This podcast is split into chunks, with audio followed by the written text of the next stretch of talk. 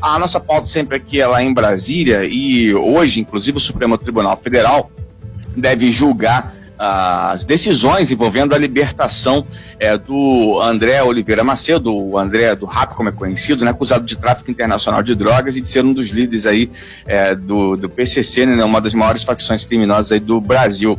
Essa sessão está marcada para acontecer às duas horas da tarde no Supremo Tribunal Federal. Os ministros da Corte vão decidir se mantém a decisão do presidente do tribunal, o ministro carioca Luiz Fux, né, pela decisão, é, pela prisão aí do criminoso. Lembrar que o Marco Aurélio é, mandou soltar né, o André do Rap no sábado, aí depois o ministro Luiz Fux acabou é, mandando prender ele de novo, né? Derrubou eliminado o Marco Aurélio. O Fux derrubou a decisão individual do ministro Marco Aurélio que soltou o André do Rapto no sábado. No dia 6 de outubro, o ministro Marco Aurélio, relator do caso, né, conseguiu habeas corpus para soltar é, o André do Rapto, que estava preso desde setembro do ano passado.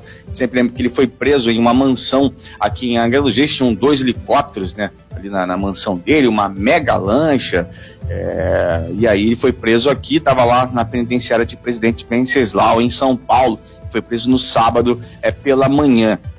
Aí esse é um caso, claro, que é, mexeu muito com o mundo jurídico, muita gente apoia a decisão do Marco Aurélio, muita gente não apoia a decisão dele, todas as atenções é, se voltaram aí novamente para o Supremo Tribunal Federal, dessa vez não para o Gilmar Mendes, né, mas para o Marco Aurélio, sempre o Gilmar Mendes que tinha essas manias de soltar lá as pessoas, aí o pessoal acabava metralhando ele, né, mas agora atenções voltadas aí para o Marco Aurélio. Vai ter essa sessão bastante interessante, às duas horas da tarde. Então, só para a gente entender, para justificar a libertação né, do, do André, o ministro Marco Aurélio argumentou que é, na decisão que o artigo 316 do Código do Processo Penal, que foi inclusive é, mudado naquele uh, pacote anticrime, né?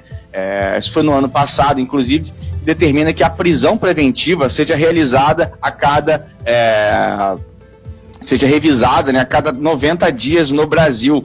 E aí o Marco Aurélio, inclusive, disse que essa questão foi lá mudada no Congresso Nacional e foi aprovada, inclusive, sancionada pelo presidente Jair Bolsonaro.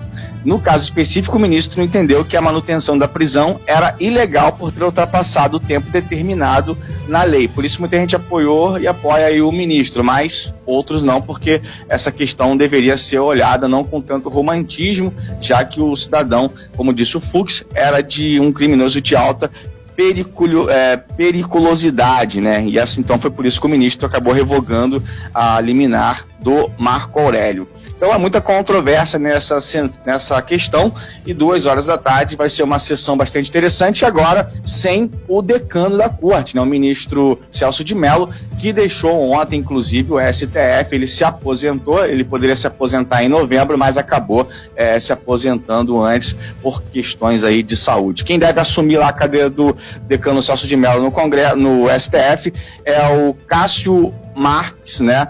desembargador é, Cássio Marques, que foi aí indicado pelo presidente Jair Bolsonaro, mas ele só deve assumir depois que passar pela aquela sabatina no Senado, que deve acontecer no dia 21 agora de outubro. É isso, pessoal.